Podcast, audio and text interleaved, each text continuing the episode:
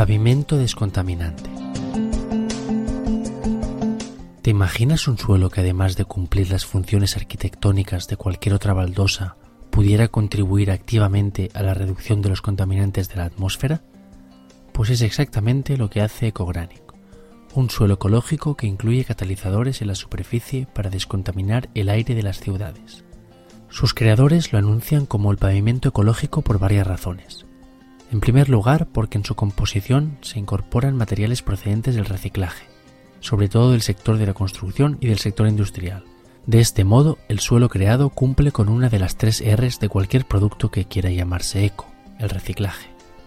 Gracias a este reciclaje se dejan de consumir otros recursos naturales, además de contribuir a reducir las emisiones de gases contaminantes que se producirían en el tratamiento de esas materias.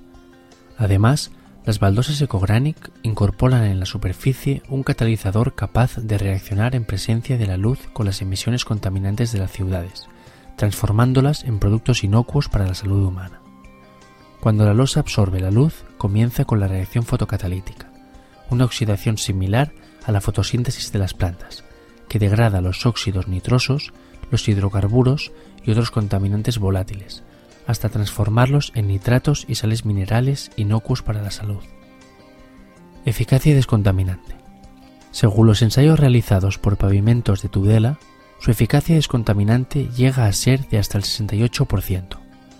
Para las dimensiones de baldosa, según la normativa europea ISO correspondiente, expuestas a la radiación, se descompone un 33% de óxido nítrico, aunque los ensayos de toda la superficie de la losa expuesta llegaba a ser del 68% de descomposición de óxido nítrico.